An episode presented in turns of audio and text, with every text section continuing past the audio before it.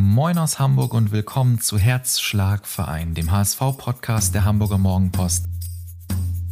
Ich bin Robin und bei mir treffen sich bekannte HSV-Fans aller Art, die Lust haben, über ihren Herzschlagverein zu sprechen, nämlich den Hamburger SV. Moin und herzlich willkommen zu Ihrer Lieblingsbeschäftigung am Sonntagabend. Hier ist Herzschlagverein an Halloween aber bei uns wird es heute nicht gruselig, ganz im Gegenteil, denn wir haben eine echte Stadion-Ikone der vergangenen HSV-Jahre bei uns. 14 Jahre lang war er Stadionsprecher im Volksparkstadion und wer den Text seines Songs Hamburg meine Perle nicht mitsingen kann, ist kein echter HSV-Fan der 2000er und 2010er Jahre. Es ist mir eine sehr große Freude, dich heute hier bei mir begrüßen zu dürfen. Ganz herzlich willkommen bei Herzschlagverein Lotto King Karl. Moin, moin, moin, moin. Das ist sehr freundlich von dir. Ja, Lotto, wir kriegen alle immer noch Gänsehaut, wenn wir Hamburg meine Perle hören und uns gedanklich dann das volle Stadion dabei vorstellen. Geht dir das eigentlich auch so? Löst der Song auch bei dir Gänsehaut aus oder kannst du ihn schon gar nicht mehr hören? Nee, das wäre ja undankbar. Also wenn man einen Song von dieser Größenordnung schreibt, dann äh, ist man ja keine Ahnung, was man da vor sich hat. Also uns war schon klar, dass das uns ganz gut gelungen ist und wir haben uns auch ehrlich gesagt relativ lange mit diesem Song rumgequält. Also wenn man jetzt eine Liste von allen Songs, die ich jemals gemacht habe, rausholen würde, würde ich wahrscheinlich bei so und so vielen Songs wirklich nicht viel dazu sagen können. Und bei äh, Hamburg meine Perle ist es tatsächlich so, dass wir immer das Gefühl hatten, dass die Idee gut ist, aber dass es der Song noch nicht war. Und ich kann mich tatsächlich an den finalen Tag erinnern, als ich ins Studio kam in Barmstedt bei Thorsten Heinz im Keller. Wir haben das dann groß den Barmstedt Beatbunker genannt, damit es nach was klang. Und da saßen er und Frank Itt, unser damaliger Bassist, der jetzt auch im äh, Herbst im Stadtpark wieder mitgespielt hat und sagten, ich glaube, wir haben's jetzt. Und dann ist ja etwas später, ein paar Jahre später, dieser Song so ein bisschen entdeckt worden von den Fans im Stadion damals und äh, das war natürlich äh, toll, im Fernsehen deinen Verein zu sehen und plötzlich fangen die an, einen Song zu singen. Dann gab es irgendwann diese Möglichkeit, Stadionsprecher zu werden. Und dann habe ich damals direkt gleich vorgeschlagen, sag mal, wäre das eine Idee, da live zu spielen und den Song nicht mehr hören, das wird wahrscheinlich nicht passieren. Also das, äh, wir spielen ja bei Konzerten nach wie vor.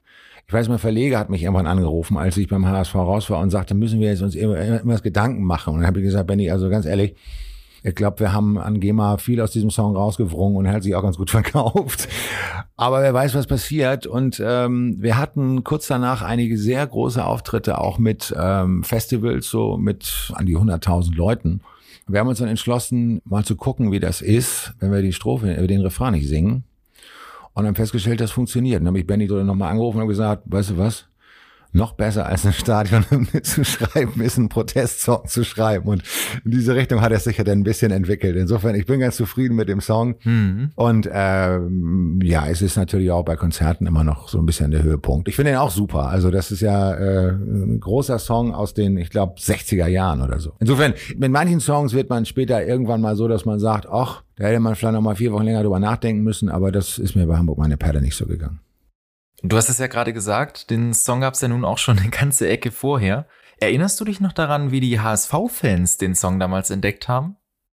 Also ich weiß es nicht mehr, weil es so lange her ist. Das ist jetzt ja schon so in der Region 25 Jahre her. Ich erinnere mich daran, dass ich zwei Dinge erlebt habe. Wir haben in der Nähe von Bielefeld gespielt und es gab ein Bielefeld-Spiel im Fernsehen, in dem ganz viele Leute mit Merchandise von uns auf der Fankurve standen. Mhm. Irgendwann habe ich halt vom Fernseher gesessen und gedacht, jetzt setzt der Größenwahn ein. Ich habe das Gefühl, die singen meinen Song. Und Und dann, dann hielt sich das immer so. Da haben wir ein paar Mal im Stadion was gemacht und aber da war halt nicht absehbar, dass daraus mehr werden würde. Und wie ist dann letztlich mehr draus geworden? Das war dann so, dass damals der damalige Geschäftsführer von More Radio, Jens Pelikan, mich morgens um kurz nach acht anrief und sagte, bist schon wach? Ich sage, na klar, diese, diese Mehr der Künstler, die versuchen bis zum, zum späten Mittag die Frauen aus der Wohnung zu scheuchen. Äh, das ist nicht so, leider. ähm, und da war es halt so, dass er mich sagte, pass mal auf, da kann sein, dass was passiert mit einer Stadionshow für Radio Hamburg. Wir haben ja kurz überlegt, wir finden, dass du das machen solltest. Und dann sage ich, ey, da komme ich zu Fuß, ey, das, das mache ich gerne. Und dann sagt er, das ist alles so schnell gegangen. Und wir haben auch jetzt gar nicht so viel drüber nachgedacht. Wir haben, uns fehlen Ideen. Und er hat als erstes gesagt, ich fände gut, und das gab es damals in Deutschland kaum, mittlerweile gibt es das überall, wenn wir die Moderation zu zweit machen würden. Und das andere ist, was wäre, wenn wir das vor der Mannschaftsaufstellung äh, oder danach oder irgendwie singen würden. Und er sagt, oh, das ist eine super Idee. Ist das szenisch machbar? Ist so, das ist relativ einfach. Und so ist es dann gekommen. Und dann war, glaube ich, ich weiß nicht, zwei Stunden später war alles klar. Ja, und dann warst du 14 Jahre lang Stadionsprecher beim HSV von 2005 bis 2019. Und die ersten fünf Spiele haben wir eigentlich ein einziges Tor angesagt. Das war ganz Ach, echt? absurd. Ja, ja. Marek und ich standen und haben gesagt, wie geil muss das erstmal sein, wenn du ein Tor ansagst. Aber dann haben sie ja zu Anfang auch sehr gut gespielt, muss man sagen. Die haben gut die Kurve gekriegt. Nein, 14 Jahre, immerhin. Zwei Jahre weniger als Frau Merkel. ja, Die stimmt. ist ja noch Stadionsprecher von Deutschland. Wie blickst du denn so aus heutiger Sicht auf diese 14 Jahre zurück? Naja, das hat uns, äh, also das war eine schöne Zeit. Also es gab natürlich, das waren auch schwere Zeiten, aber ich äh, habe meinen Frieden damit gemacht. Also das ist alles gut. Also behältst du die Zeit in positiver Erinnerung? Ja, es hat ja auch viele Türen geöffnet, das ist ja gar keine Frage. Und ja, da war einiges ein bisschen äh, rustikal am Ende, was vielleicht so nicht hätte sein müssen, aber schwamm drüber. Ich war auch ganz froh, dass ich nochmal, ja, nochmal für ein Spiel zurückgekehrt bin, damals im Abschiedsspiel von Rafa, der mich anrief, der überhaupt nichts davon wusste, dass ich gar nicht mehr da bin. Also der rief mich, glaube ich, das erste Mal an, als es da schon so in die Endphase ging. Und da habe ich gesagt, du Rafa, kann sein, dass ich da nicht mehr da bin. Und dann sagt er, ja, aber das ist doch sowieso eine völlig andere Veranstaltung. Das kann doch eigentlich gar kein Problem sein. Ich sage, nee, wenn es für dich kein Problem ist, für mich ist es nicht. Ich würde es machen. Ich will da auch kein Geld für haben und na, gar nichts. Ich mache das.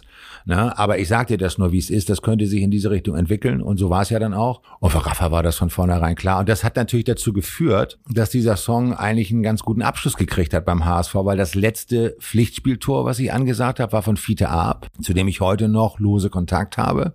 Den letzten Spieler, den ich angesagt habe, war Raphael van der Vaart. Das war ja in der zweiten Liga, da waren die Namen ja nicht ganz so glamourös. Ne? Und das letzte Tor, was ich überhaupt bis zum Ende meines Lebens im HSV angesagt haben werde, ist Damian van der Vaart. Ja. Und das ist deswegen lustig, weil ich in der Zeit, in der ich auch bei Radio Hamburg war, ähm, mal so getan habe, als ob wir eine Sendung aus dem Jahr, ich weiß nicht, 2049 oder so hatten. Wir reden jetzt von 2011 oder so. In dieser Sendung äh, hatte der HSV schwere Zeiten in der ersten Bundesliga und HSV-Trainer Damian van der Vaart war stark unter Beschuss. Deswegen hatte ich auch zu Damian oder habe zu Damian auch eine besondere Beziehung. Abgesehen davon, dass ich ihn natürlich schon kenne, als er ganz klein war. Und er hatte auch mit dem Sohn von einem Freund von mir zusammen gespielt und so. Und habe ich gedacht, Mensch, das ist eigentlich lustig, dass der jetzt noch das letzte Tor macht. Also alles in allem ein Happy End für dich. Für mich war das ein Happy End. Ja, für andere vielleicht nicht, aber für, mich war das ein Happy End. Und ja, das war auch ein tolles Abschiedsspiel auch. Das war auch schön, dass Wolf Fuß hat ja auch mitkommentiert und Wolf und ich kennen uns auch ganz gut und der hat mir neulich mal das Kompliment gemacht, dass er früher immer eine halbe Stunde vorm Spiel extra beim HSV eine halbe Stunde früher gekommen ist, damit wir ein bisschen klönen können. Und das haben wir auch echt immer gemacht. Also das war, das fehlt mir manchmal schon ein bisschen. Aber auf der anderen Seite, die Leute von Sky, da ist ja auch ein riesen Aderlass gewesen. Also so viele kenne ich auch nicht mehr. Und genau das wäre meine Frage gewesen. Vermisst du das, im Stadion zu sein? Ähm, ehrlich gesagt, nicht so sehr. Mhm. Aber wir hatten natürlich auch oft äh, Probleme, weil natürlich sind Samstagabend oder Freitagabend tendenziell eher einige Veranstaltungen. Und wenn du sonntags mittags spielst, ist das auch immer so eine Sache, wie komme ich rechtzeitig dahin? Ich habe, wenn es um Auswärtskilometer geht bei Fans, habe ich nicht so viele. Ich habe aber, ich habe es nie ausgerechnet, aber wenn ich jetzt mal so überschlage, mit Sicherheit 50.000 Heimkilometer, unabhängig von den Fahrten ins Stadion zu über 300 Spielen, weil ich teilweise von irgendwelchen Orten eingeflogen bin, um rechtzeitig auf dem Kran zu sein. Mhm. Und da gab es durchaus Momente, in denen unsere Agentur so medium glücklich über meine Nebenbeschäftigung war, weil irgendwelche Flüge aus, also ich weiß, aus Brasilien bin ich mal gekommen, ich bin aus Oslo gekommen, aus Kopenhagen, aus Stockholm, München und so weiter. Ja, ja, und das war dann auch so, da hast du dann auch irgendwie gar nicht mehr gepennt. Und teilweise mit absurden Jagden vom Flughafen zum Stadion. Und das Problem ist dann immer, da musst du jemanden haben, der dann auch den Kram, den du auf Tour hast, mitnimmt und den Kram, den du im Stadion brauchst, dahin bringt. Das war schon manchmal organisatorisch ein bisschen ein Problem. Und jetzt ist es halt entspannt, wenn ich gucke Fußball, wenn ich Zeit habe. Und du guckst auch weiterhin Fußball und bist auch weiterhin HSV-Fan? Ja, das kann man ja nicht ablegen, das geht ja nicht. Ich habe das jetzt gerade auch so gemerkt. Fiete ab hier, Damian van der Vaart da.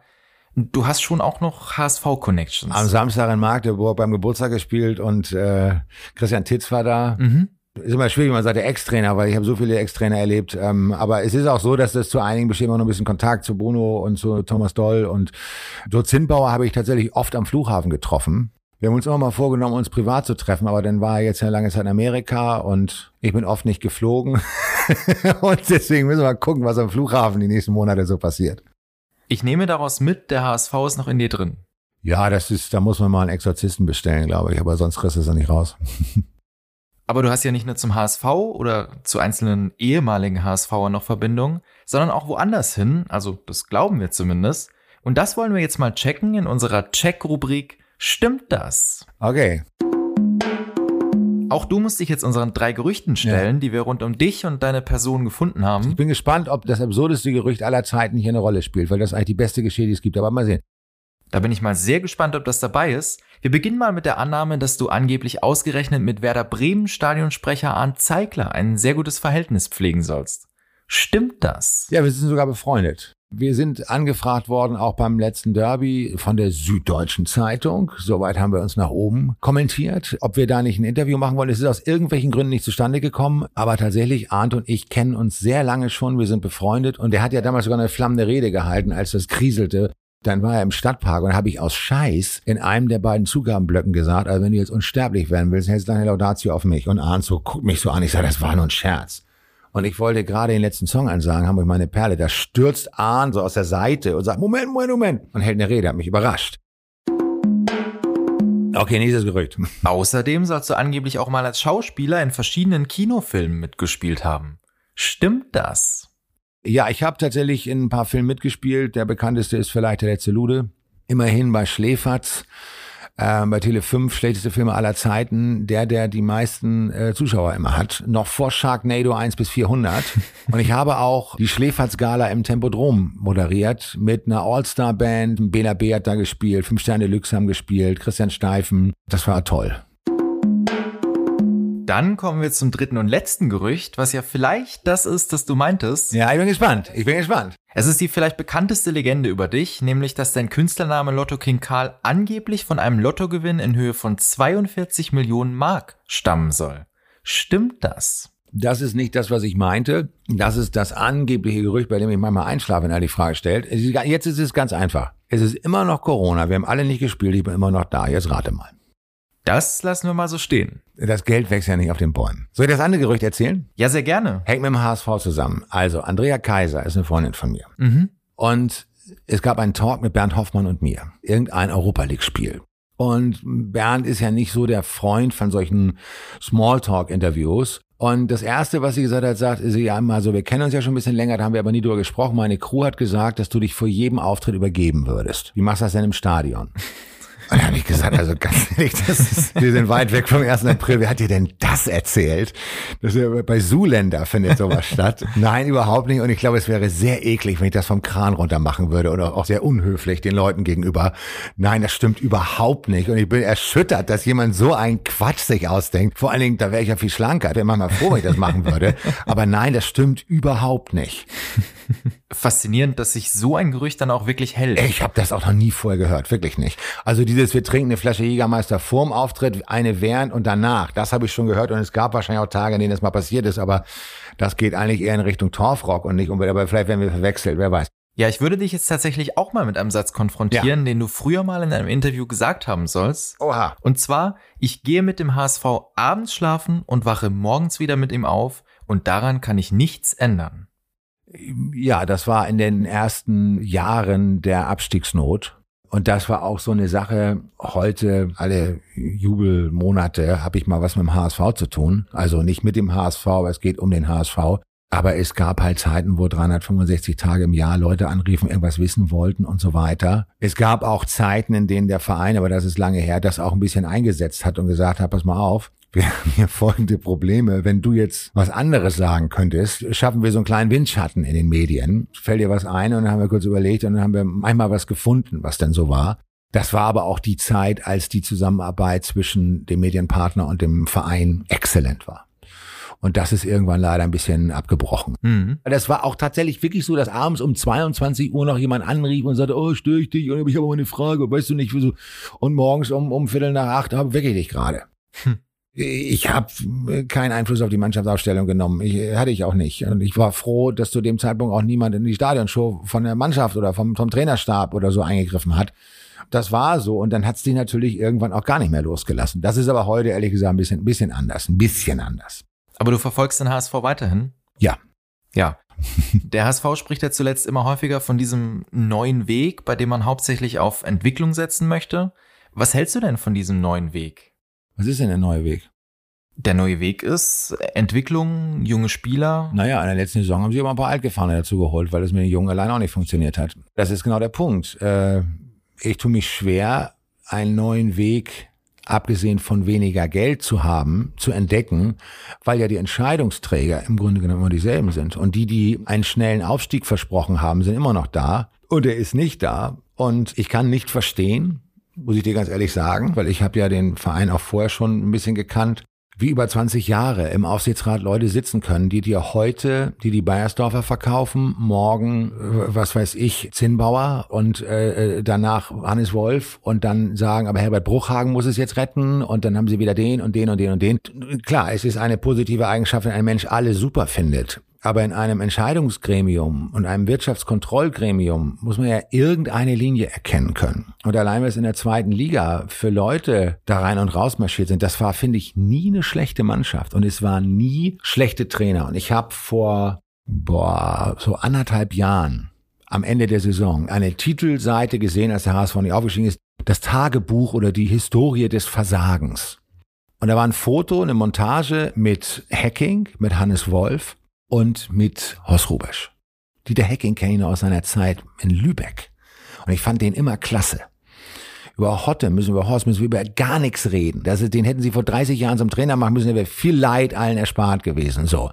Und Hannes Wolf ist, das weiß ich von den Leuten, die ich bei Sky noch kenne, zum Beispiel Schmiso, der sagt, dieser Typ ist das unfassbarste Fußballbrain, was er jemals kennengelernt hat. Der sieht mehr als alles. So ein Typ wie Matthäus sieht schon mehr, aber der hat 178.000 Länderspiele gemacht. Also er sagt es also Hochachtung vor Hannes Wolf als Fachmann. Und da siehst du die drei Leute und überlegst du dir auch, wer hat in diesen Zeiten unter denen gespielt? Das waren alles gute Leute eigentlich. Wie kann das eine Historie oder wie immer das dann des Versagens sein? Aber das nimmt offenbar so ein Medium so wahr. Und wenn das da schon so ankommt, für eine Titelseite reicht, äh, dann muss es ja wirklich imagemäßig echt was aufzuholen geben. Und das erlebst du jetzt ja auch wieder. Kaum haben sie mal gewonnen, geht schon wieder um Aufstieg und dies und das. Und ich glaube, dass das falsch ist. Und ich glaube, dass das Virus, was in diesem Verein steckt, etwas ist, was nicht von außen kommt, sondern was von innen kommt. Das ist eine sehr große Geschäftsstelle mit sehr vielen Leuten im Verhältnis dafür, über welche sportliche Relevanz wir hier reden. Das haben wir dann am Ende auch immer so wahrgenommen, dass man denkt, oh Mensch, so die etwas kleineren Brötchen sind ja manchmal auch vielleicht ganz gut. Was glaubst du, würde dem HSV denn helfen? Dem HSV würde helfen, wenn man sich einmal komplett resettet und sich überlegt, wofür steht das H in HSV. Und wenn du irgendwann auf Hamburg kommst, dann musst du überlegen, wofür steht Hamburg. Und Hamburg steht für eine gewisse Zurückhaltung, für eine gewisse Loyalität, für kaufmännisches Geschick und auch für einen entsprechenden professionellen Umgang miteinander, dass man auch Dinge trennt. Und Kühne immer so als Fallschirm zu sehen, aber dann auch wieder zu verteufeln und sich immer darauf auszuruhen, dass Kühne eben nicht wie, wie Martin Kind irgendwann mit der Faust auf den Tisch haut und sagt, so Freunde der Sonne, entweder normale Stadionmiete oder günstiger Kurs, aber dann hören die Beleidigungen auf. Das ist unwürdig. Das ist auch nicht hanseatisch. Ich bin jetzt der Letzte, der sagt, wir müssen alle an die Elbchaussee ziehen. Wirklich nicht. Aber ich komme aus dem Arbeiterviertel in Hamburg und da sieht das auch jeder so. Und diese Entfremdung, die dieser Verein von dieser Stadt partizipiert hat, weil da kaum noch Leute arbeiten, die aus Hamburg kommen, die ist so lange kein Problem, solange das alles irgendwie funktioniert, weil ja eine Hafenstadt immer einen hohen Durchfluss von Leuten hat. Aber wenn das nicht funktioniert, dann musst du mal überlegen, was ist eigentlich deine Wurzel? Und die Wurzel des HSV ist der Volkspark. Deswegen kann ich auch Diskussionen überhaupt nicht verstehen über irgendwelche Aufstiegsfeiern auf dem Rathausmarkt. Aber ich verstehe, warum Leute auf diese Idee kommen, weil sie glauben, das ist das Größte, was in Hamburg passieren kann.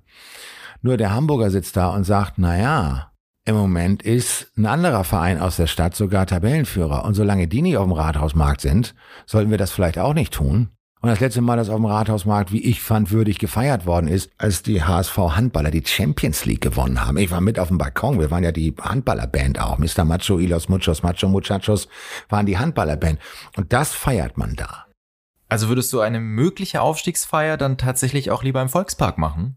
Es ist überhaupt nicht schlimm zu sagen, wenn wir aufsteigen, machen wir das im Volkspark, weil ich glaube, daran hat sich nichts geändert. Die Kids, die das erste Mal dahin kommen und die infiziert werden, denen wird das genauso gehen wie mir.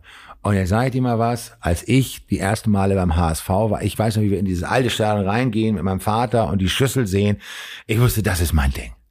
Ich wusste, Fußball finde ich sowieso gut, aber das ist jetzt eine völlig andere Dimension.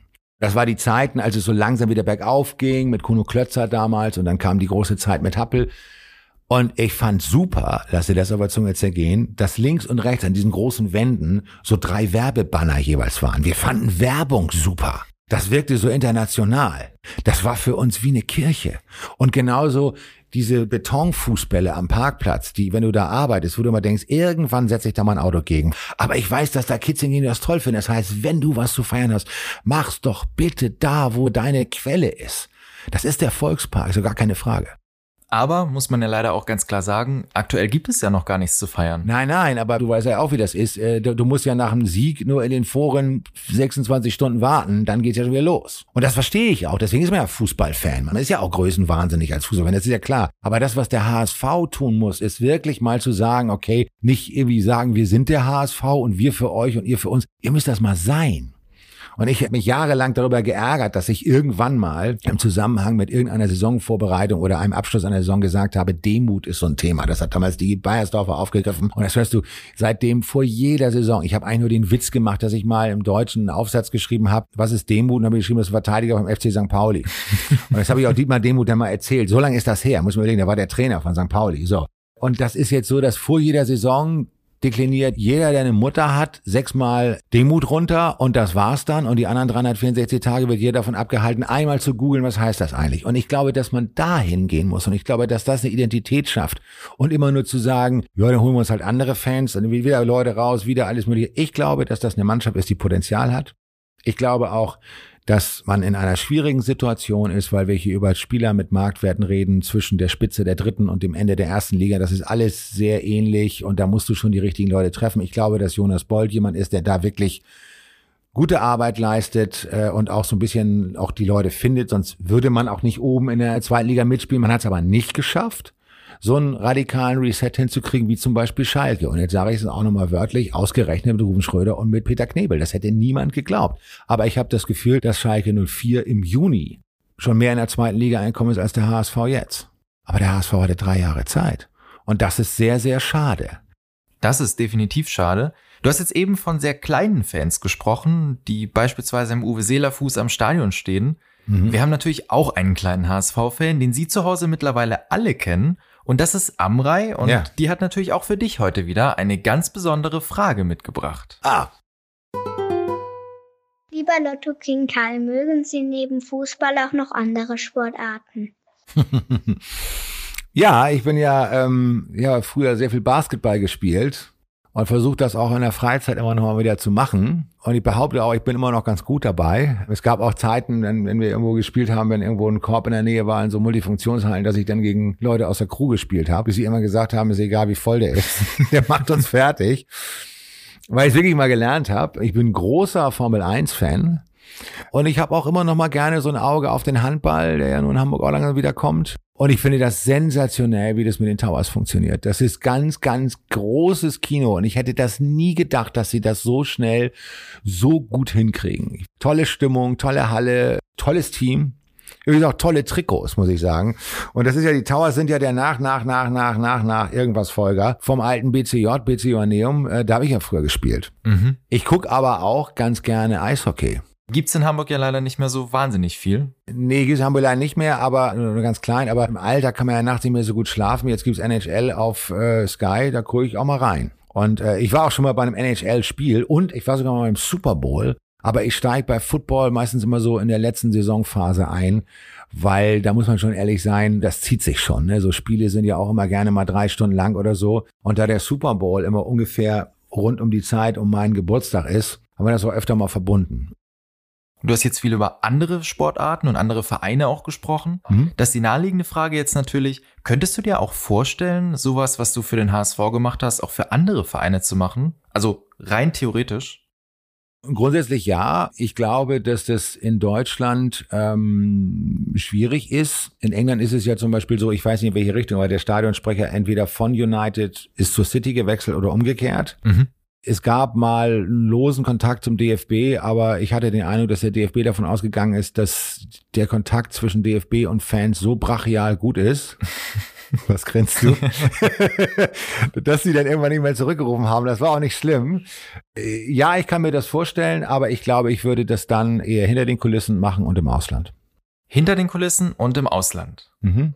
Und angenommen, der HSV würde jetzt kommen und sagen, hey, hättest du noch mal Lust? Würdest du dann Ja oder Nein sagen oder würdest du überlegen? Das ist so unwahrscheinlich, dass das passiert, dass ich mir darüber Gott sei Dank keine Gedanken machen muss. und es ist auch schwer zu toppen. Ich wiederhole das nochmal. Letztes Tor Fiete, letzter Spieler Rafa, letztes Tor Damian, allerletztes Tor. Aber es ist, es ist so, es ist so ausgeschlossen eigentlich. Äh, ich glaube, der HSV hat siebeneinhalb Milliarden andere Menschen, die er, wenn es hart auf hart kommt, erst anrufen wird. Insofern muss ich mir darüber auch aufgrund meines Alters keine Gedanken machen, dass ich das nochmal erleben werde. Obwohl ich ganz gesund bin eigentlich und rüstig. Aber du hast ja vorhin auch gesagt, ein perfektes Happy End hat es ja eigentlich auch gegeben. Ja, klar, aber ich bin jetzt auch nicht der Typ, der jetzt so melodramatisch ist, dass er jetzt sagt, oh, und das kann man dann nicht mehr toppen. Ich bin auch jemand, der ein totales Herz auch für Rückholaktionen hat. Das geht natürlich oft schief. Aber wenn ich jetzt mal nach England gucke, Man United ist jetzt nicht so der Verein, der in den letzten Jahren jetzt so die Herzen erobert hat, aber dass äh, Cristiano zurückgekommen ist, ist natürlich eine unfassbare Geschichte und natürlich, ich konnte das irgendwie das Spiel nicht live sehen, aber ich habe mir dann wirklich alles hundertmal angeguckt, wie der da im ersten Spiel da trifft und so. Das guckst du dir dann echt an und du, du guckst dir das auch zehnmal an, weil ich das einfach auch geil finde. Oder das, ich finde das wirklich super. Das ist gar nicht so sehr der Punkt. Aber ich glaube, dass das so, ich glaube nicht, ich bin davon überzeugt, dass das so absolut ausgeschlossen ist, dass ich mir darüber überhaupt keine Gedanken mache. Wirklich nicht. Wie sieht es bei dir denn sonst so in der Zukunft aus? Worauf dürfen wir uns bei dir freuen? Naja, wir werden irgendwann wieder anfangen, regelmäßig zu spielen. Hoffentlich. Wir werden dann irgendwann auch mal wieder eine Platte machen. Nur im Moment macht es ja überhaupt keinen Sinn, da jetzt irgendwelche äh, Wasserstandsmeldungen zu geben oder irgendwas anzusagen, weil es gibt einen totalen Stau an Tourneen. Es gibt einen totalen Stau an Veröffentlichungen und wir müssen das realistisch sehen. Wir sind ein kleines Label. Ja, wir schaffen es in die Top 20, mhm. aber das schaffen wir auch nur, wenn unsere Vertriebswege, die mit sehr viel Manpower zu tun haben und sehr wenig Geld, wenn die frei sind und wenn das alles geblockt ist, weil Gott und die Welt gerade unterwegs ist, dann versenkst du Geld. Und das ist die andere Sache. Unsere Branche, jeder von uns, hat in den letzten zwei Jahren kein Problem gehabt, Geld auszugeben, sondern Geld einzunehmen. Das war das Problem. Aber wir können auf jeden Fall davon ausgehen, dass noch etwas kommen wird. Es wird noch was kommen, ja. Also wir sind noch nicht durch. Nein. Stadtpark ist auch schon wieder gescheduled und Riekhof auch. Also es kehrt langsam in die Normalität zurück. Das ist schön zu hören, da freuen wir uns drauf. Danke. Aber auch du entkommst uns natürlich nicht ohne den Herzschlagverein Klassiker am Ende einer jeden Folge. Ja. Und der nennt sich seit eh und je Bundesliga oder. Und du darfst dich auf Bundesliga oder Besonderheit freuen. Okay. Das klingt abenteuerlich, ist aber ganz einfach. Ich lese dir gleich drei Namen vor und du musst dich entscheiden, könnte das eher Bundesliga sein, also ein ehemaliger HSV-Profi? Ja. Oder vielleicht Besonderheit, also irgendein Prominenter, der für oder durch seine Perle bekannt ist. Okay, okay, Mats Hummels. oder Matthäus, oder Matthäus, oder Matthäus, oder Matthäus, oder Matthäus. Okay, alles klar. Okay, hau mal rein. Du wirst schon gleich sehen, wie da so unsere Kreativität mit uns durchgegangen ist. Dann lass uns anfangen. Okay. Und heute macht mal Ferdinand Keller den Anfang. Ja, Ferdi Keller ist damals geholt worden von 1860 München ich glaube, ist der einzige Spieler, damals gab es noch eine B-Nationalmannschaft, der bei der B-Nationalmannschaft gut gespielt hat und getroffen hat und direkt zum A-Nationalspieler gefördert worden ist und ist dann zum HSV gewechselt. Blonder Typ, das war die Zeit, glaube ich, mit dem rosa Trikot. Ich bin sprachlos und habe nichts zu ergänzen. Danke. Außer vielleicht 1976 bis 1978 ja. hat er für den HSV gespielt. Einwandfrei. Gut. Weiter geht's mit dem geschätzten Daniel Grunenberg ja, da der jetzt international ihn wahrscheinlich kennen würde, war er wahrscheinlich auch mal beim HSV. Aber ich weiß es nicht, keine Ahnung. Das ist in dem Fall leider falsch. Er ist eine Hälfte des Popduos Glasperlenspiel. Ah, okay, okay, okay. Dann weiß ich ja, wer das ist, dann sind wir uns auch schon mal begegnet. Aber ich wusste nicht, dass er Daniel Grunberg heißt. Das wusste ich nicht. Wieder was gelernt. Und zum Abschluss habe ich dir noch John Steinbeck mitgebracht. John Steinbeck ist ein Autor. Der hat Jenseits von Eden geschrieben, glaube ich, ne? Das ist völlig richtig. Und außerdem hat er die für uns heute Abend relevante Novelle Die Perle geschrieben. Mal an, das wusste ich jetzt nicht, aber äh, ja. Ja, die Verfilmung von Die Perle wurde sogar mit einem Golden Globe ausgezeichnet, um hier auch mal nochmal unseren Bildungsauftrag zu erfüllen. Habt ihr einen Bildungsauftrag? Ihr seid ja nicht öffentlich-rechtlich. Nein, aber, aber sehr, sehr gut. Ja, aber John Steinbeck natürlich, klar. Aber zweimal absolut richtig und das Bildungsniveau kann jetzt, glaube ich, hier sowieso nicht mehr steigen. Moment. Ja. Jeffrey Schlupp ist wer? Jeffrey Schlupp ist ein englischer Fußballspieler, ist unter anderem mit Leicester englischer Meister geworden, ist also in Hamburg geboren. Oh. Und ich erinnere mich daran, dass wir irgendwann mal, ähm, ich sage jetzt nicht mit wem, vom Vorstand des HSV irgendwo saßen und dann habe ich gesagt, weißt du was, und da sind wir wieder bei Identität, ihr solltet mal über Jeffrey Schlupp nachdenken. Wer ist das denn? Ich sage, ja, das ist ein Spieler, so und so und da, da, da. Ich hatte so ein bisschen, der ist in Hamburg geboren. Soweit ich weiß, hat er überhaupt keine Beziehung zu Hamburg, aber der spielte damals bei dem ferner Liefen-Team Leicester oder der hat, glaube ich, noch vorher noch bei Ipswich oder irgendwie gespielt, keine Ahnung. Ich weiß auch nicht, wie über den gestolpert bin. Ich habe, glaube ich, irgendein Spiel gesehen, der hat er, glaube ich, mal gegen Chelsea getroffen oder so. Und alle haben gesagt, na, wette, was ist das denn für ein Typ? Und dann haben die gesagt, jetzt geht's aber los. Lotto fängt jetzt an, uns noch Tipps für den Spielermarkt zu geben. Und ich glaube, Jeffrey Schlupp ist immer noch unter 30, ist mit Leicester Meister geworden und spielt immer noch in der Premier League. Was ja als Liga, könnte man meinen, durchaus konkurrenzfähig ist zur zweiten Bundesliga. Und da fing das Elend an. Und dann hat man den Schweden, hat man den Eisaugen geholt. Und dann ist der woanders total durchgestartet. Hat hier nicht funktioniert, leider. Also wenn, dann packen wir jetzt hier auch richtig die Bildungskeule aus. Und ich ergänze mal, Jeffrey Schlupp ist 28 im Moment. Siehste? Und er spielt bei Crystal Palace in der Premier League. So. Und Jeffrey Schlupp ist sogar 19-facher ghanaischer Nationalspieler. Ja, und erstmal unter uns, Ghana auch nicht so schlecht, ne? Auf jeden Fall. Haben wir schon viel schlimmere Nationalmannschaften gesehen, die viel chancenloser waren und die, die auch weniger große Leute hervorgebracht haben.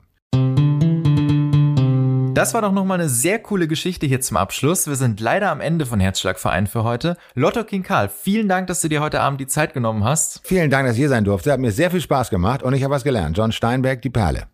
Wunderbar. Und ich habe reichlich über Jeffrey Schlupp gelernt. Heute Abend ist Halloween. Äh, bist du eigentlich privat ein Halloween-Fan? Ich habe tatsächlich mal zusammen mit Rott von den Ärzten die völlig irre Kampagne Halloween muss Feiertag werden mit unterstützt. Aber ich äh, bin tatsächlich kein großer Halloween-Feierer. Ich bin auch ehrlich gesagt auch kein Horrorfilm-Fan oder so. Allerdings schreibe ich manchmal für Bands aus der Gothic-Ecke und habe da auch einige Freunde ich weiß gar nicht, ich weiß, wie sie auf mich gekommen sind. Ich fühle mich da auch sehr geehrt, aber ich gehe da wirklich als echter Freelancer ran in diese Szene. Ja, dann wünschen wir nichtsdestotrotz Ihnen allen, liebe Hörerinnen und Hörer, auch wenn Sie Halloween-Freelancer sind, noch einen schönen Halloween-Abend. Das tue ich auch, einen gruseligen Halloween-Abend. Genau, einen gruseligen Halloween-Abend. Nicht alles Blut auf einmal trinken. Das sollten Sie bitte mitnehmen als gut gemeinten Rat. Ich noch einen. Schauen Sie sich gerne mal ein bisschen in unserem Mopo Multimedia Kosmos um und halten Sie sich vor allem nächsten Sonntagabend wieder frei. Dann haben wir zwar weder Süßes noch Saures für Sie, aber dafür einen sehr unterhaltsamen Gast, der zu unserer Kostümparty als Bär erscheinen wird. Bei Instagram können Sie schon mal spicken. Haben Sie eine schöne Woche, gute Besserung an Tim Leibold und bis dahin. Tschüss.